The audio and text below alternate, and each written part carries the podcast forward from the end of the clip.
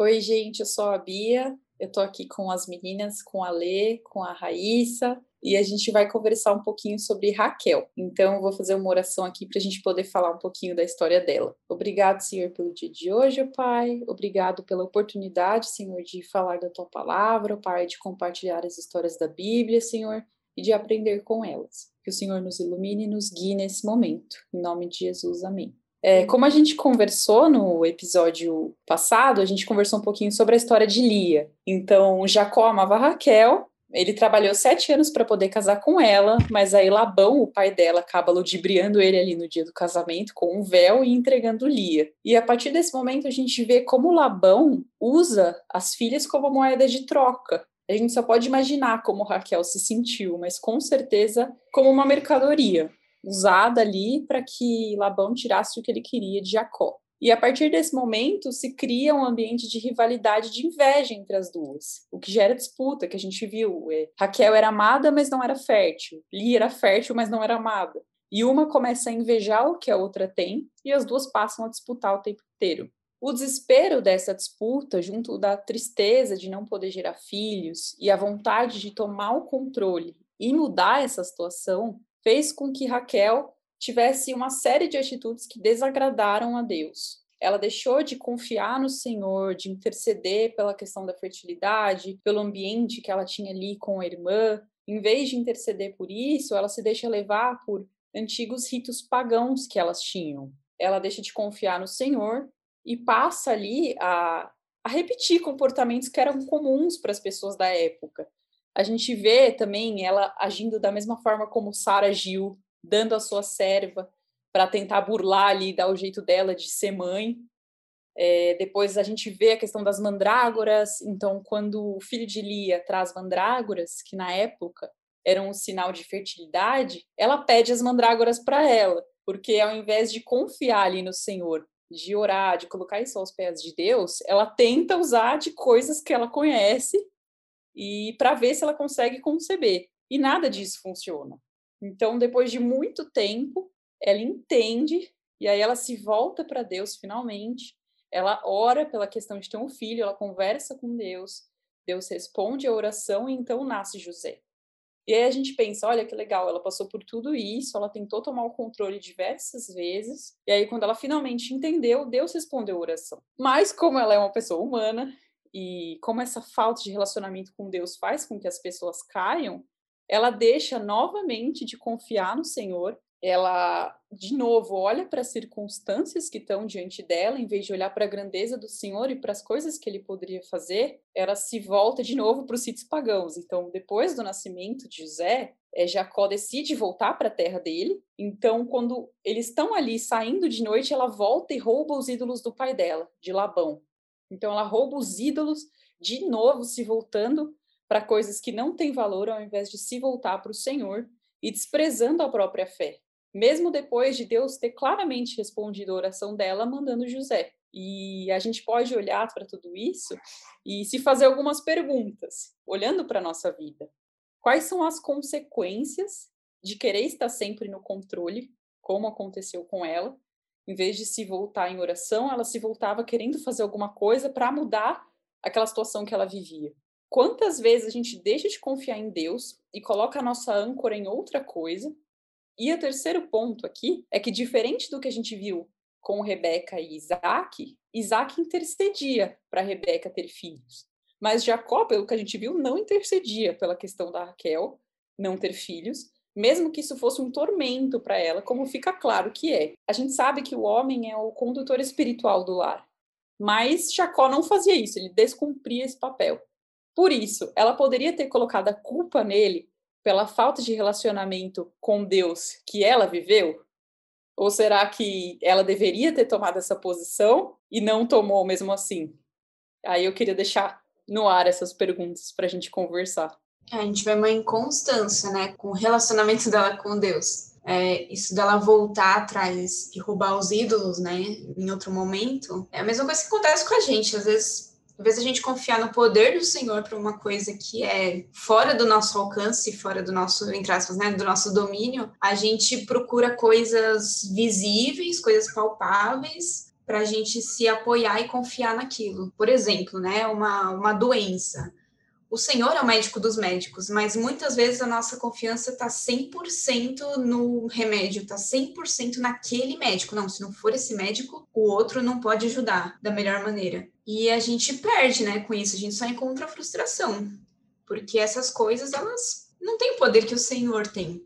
E na vida de Raquel, eu, eu vejo também uma, uma ingratidão, né, que várias vezes a gente também tem. Poxa, ela, ela teve um filho, ela não poderia se alegrar com isso? Não, ela voltou a confiar em outras coisas, voltou a se a ficar frustrada, né, a ficar descontente com a situação dela, enquanto ela poderia ter mudado completamente, assim, o coração dela podia ter ficado alegre, podia ter servido mais o Senhor por causa disso, podia ter glorificado ainda mais o Senhor, e ela resolveu voltar atrás para os costumes antigos dela, né, para os hábitos que ela já tinha. A gente falou que ela veio de um lar, de né, que tinha esses costumes e tal. Então ela acabava voltando sempre porque ela já estava acostumada, em vez dela dar aquele passo né, e confiar no Senhor. E essa pergunta, né, será que ela poderia culpar o esposo por causa disso? É muito provocativa essa pergunta, né? Eu acho que às vezes é, às vezes não, né? Acho que é uma tendência nossa, não, a culpa é de, de fulano. Olha só, ele é o líder, não tá me conduzindo aqui em casa, ele que tem que me puxar. Não, a responsabilidade é dele. E não, eu, assim, não isenta ela da responsabilidade de buscar e de servir ao Senhor. Mesmo porque o relacionamento com o Senhor, ele é individual, né? Por mais que o marido tenha essa responsabilidade de puxar, olha só, Cristo me, me chamou, me salvou, né? A salvação, ela é ali específica com cada um. Então, eu tenho agora essa responsabilidade, eu tenho agora o meu chamado, eu preciso responder a isso. E eu não posso depender de outras pessoas, depender do meu marido, para buscar o Senhor e para manter desse relacionamento. Então fica essa responsabilidade para a gente lembrar, né? Que muitas vezes também a gente deixa de lado. Quer dizer que a personagem de Raquel é uma personagem que me intriga muito. Ela é muito intrigante, porque algumas personagens da Bíblia, nós temos muitos elementos para nos indicar que elas foram salvas e escolhidas. E algumas personagens da Bíblia é, é feita afirmação sobre isso. E, por exemplo, Ló é um personagem que me intriga a salvação dele, mas Hebreus o chama de o justo Jó, o justo Ló. Então nós sabemos que Ló foi salvo. Mas ele dá alguns elementos disso, né? Ele mesmo em Sodoma e Gomorra, ele é salvo pelos anjos porque ele se manteve justo lá. Embora ele estava anestesiado por pecado, ele deixou aquilo contaminar não só ele, a família dele. E Raquel é um personagem que a gente não tem uma declaração na Bíblia sobre a conversão dela. Então a gente estuda Raquel sem saber se Raquel foi salva. E Raquel, ela dá ela dá muita bola fora, né? Vamos resumir assim. A Raquel dá muita bola fora. Raquel, eu tenho a impressão que ela é aquela aquela menininha cheerleader de filme americano, sabe? A bonita e porque ela é isso, assim, no episódio inteiro, né? Jacó se apaixona por ela, ela é linda, mas sempre que ela pode, assim, quando ela tem as, a, a serva dela tem os filhos, os agradecimentos são todos ela se considerando super assim. O Senhor, é, o único agradecimento genuíno dela é com José, em que ela se humilha perante Deus. Mas todos os filhos da serva ela considera como dela e fala: Eu sou. É uma forma de dizer, nossa, é, eu mereci isso. Eu não sei, ela tem, ela tem uma personalidade difícil. Não, eu imagino que não era fácil para Lia, né, viver com ela. Mas ao mesmo tempo eu vejo que como é, Lia naquela situação tão delicada que ela viveu, foi mais fácil para ela procurar o Senhor. Na vida de Lia, a gente vê uma gradação procurando ao Senhor que a gente não vê na vida de Raquel. E talvez por Raquel ter tido facilidades como ela teve, embora ela não tinha filho, isso era uma dor dela, ela não era constantemente desprezada como foi Lia. Isso acabou trazendo uma certa mornidão na relação dela com Deus de muitos momentos que ela voltava atrás. Então são momentos muito cruciais assim, que ela pede mandrágoras achando que nas mandrágoras iria estar fertilidade, são momentos um momento em que, gente, ela rouba o ídolo da casa do pai dela mesmo depois de ter dito José, como a Bia lembrou. E isso são coisas que nos intrigam. Ao mesmo tempo, quando a gente é sincero, a gente se identifica com Raquel. Porque quantas vezes a gente cai depois de uma bênção tremenda na nossa vida? E eu nem falo uma coisa que a gente recebe, mas uma, uma coisa que a gente reconhece Deus naquele momento agindo por nós, para nós. E logo depois a gente cai. Então, é, e isso é o que? Eu concordo com a questão da Bia já é a resposta. Isso tudo que ela fez, o que, que são os ídolos? É uma forma da gente tentar ter o controle da situação. Porque o nosso Deus é um Deus soberano que ele conversa conosco através da oração, ele é um Deus vivo, mas ele é um Deus soberano. É ele quem dá a última palavra. Ele é o alfa e o ômega, o princípio e o fim. E muitas vezes, quando a gente é colocado nesse lugar, a gente quer nós mandarmos o nosso no nosso destino, o que é melhor para nós. E os ídolos do lar que ela pegou são isso, você faz os pedidos que você quer e eles atendem. Eles têm essa função de atender. Então sim, e quais são as consequências disso? As consequências são extremas. No caso de Raquel, a consequência dela foi a morte, porque quando o pai dela foi buscar os ídolos, Jacó falou: "Com quem tá esses ídolos?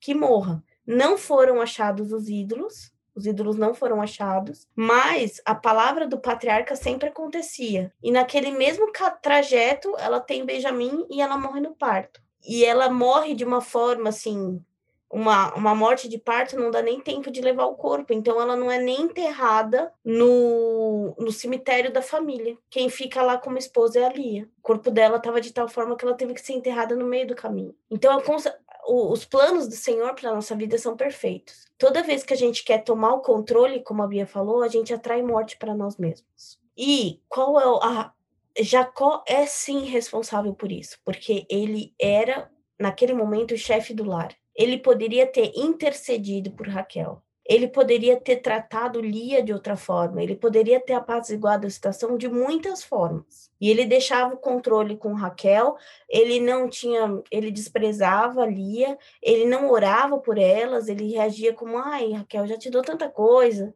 Não que Raquel fosse fácil, mas ai, ele não agiu como o pai dele, de fato, porque Isaac orou e orou por 20 anos. 20 anos, deu um, um ótimo testemunho que ele não seguiu. Mas a responsabilidade de Raquel é de Raquel. E essa pergunta pode. A gente, assim, ah, a nossa responsabilidade é nossa, não é do marido. Ela não é tão difícil de articular a resposta como é difícil de viver. Hoje, aqui, a gente está com pessoas casadas. Todas são, somos casadas é muito fácil responsabilizar o nosso marido, especialmente porque ele é o líder da casa e ele tem essa responsabilidade de nos pastorear. Muitas vezes os nossos pecados são acentuados por falha nessa área, mas é muito fácil para a gente colocar toda a culpa neles. Você sabe que isso me irrita, então por que você faz? Eu tô cansada, eu tô. É muito fácil para todos nós usarmos é, qualquer desculpa para nos isentá-las da nossa responsabilidade. Então, Jacó foi culpado? Sim. Isso exime Raquel? Claro que não. Parece óbvio? Até um pouco, mas na nossa vida é, não, a gente adora colocar culpa em alguém. A culpa é minha, coloquem quem quiser. Então, eu, eu caminharia por aí. Agora, que houve falha de Jacó, por certo, houve. E Jacó teve muitas colheitas da falha dele também. Mas que personagem difícil, né, gente? Raquel a gente se identifica com ela e ao mesmo tempo. Eu acho que o fato dela ser tão nitidamente bonita, de ter alguém que ame ela, ela resgata muito os filmes americanos, sabe? Assim, aquela, aquela bonita da high school, sabe? Difícil se relacionar com pessoas assim, né? Então a gente tem que tem que desenvolver algo para tratar dela. E essa questão de Jacó, como ele lidou com essa, essa atitude né, de Raquel, é, no começo do capítulo 30 de Gênesis, que Raquel fala: Me dá filho, senão eu vou morrer. E aí Jacó fala: Acaso estou eu no lugar de Deus, que ao teu ventre impediu de frutificar? Tipo, eu sou Deus para resolver essa situação? E a, a resposta dele poderia ter sido muito diferente dessa. Então a gente vê assim esse atrito, né, entre os dois nesse assunto é realmente muito complicado, mas é isso que você falou, Lê. É, a gente tem a nossa responsabilidade, mas é muito fácil a gente culpar também o, o nosso marido, culpar outra pessoa que, que seja né, responsável espiritualmente pela gente, até de repente uma liderança.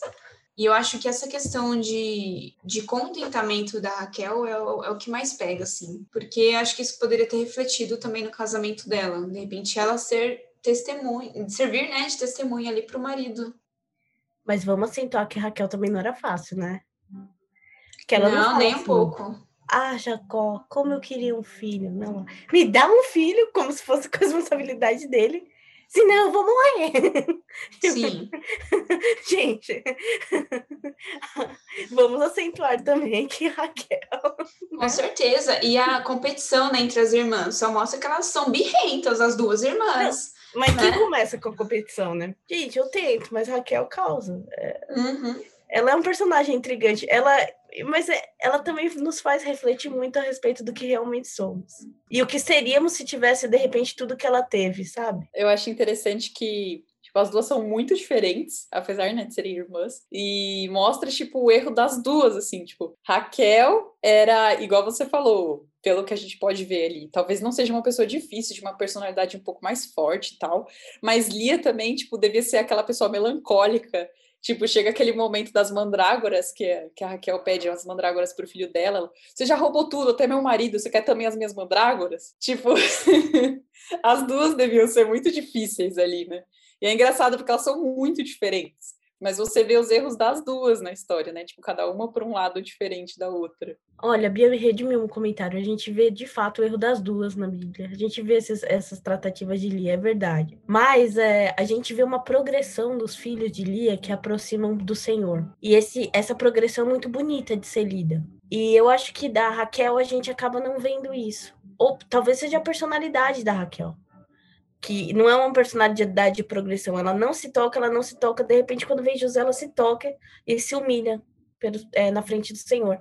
Então, às vezes, isso é o reflexo de, de con- da conversão de Raquel, que mostra a personalidade dela, né? Não, eu não mereço, não, e de repente ela se toca. É, mas em Lia a gente vê essa progressão. E talvez seja.